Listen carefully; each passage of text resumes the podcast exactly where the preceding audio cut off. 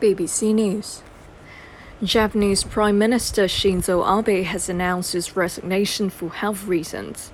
He said he did not want his illness to get in the way of decision making and apologized to the Japanese people for failing to complete his term in office. The 65 year old has suffered for many years from ulcerative colitis, an inflammatory bowel disease, but he said his condition had worsened recently. Last year, he became Japan's longest serving prime minister. His current period in office began in 2012. He will remain in his post until a successor is chosen.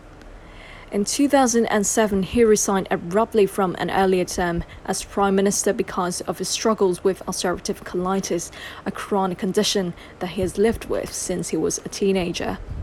Mr. Abe has a reputation as a staunch conservative and nationalist, and for stimulating growth with his aggressive economic policy known as Abenomics. He has strengthened Japan's defense and boosted military spending, but has been unable to revise the Constitution's Article 9, which bans a standing army for anything other than self defense. The Prime Minister said his health started to decline uh, started to decline as his ulcerative colitis made a resurgence around the middle of July.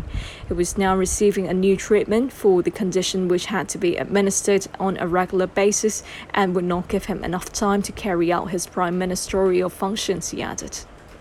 He said he could not make any mistakes in terms of important decision making and therefore had decided to step down. I made a judgment I should not continue my job as a prime minister, he said. I would like to sincerely apologize to the people of Japan for leaving my post with one year left in my term of office and amid the coronavirus woes. While various policies are still in progress of being implemented, he added, making a bow. He also expressed regrets at not fulfilling his core pledges forcing North Korea to return Japanese citizens abducted decades ago, sorting out a territorial dispute with Russia, and overhauling the constitution to give more power to the military.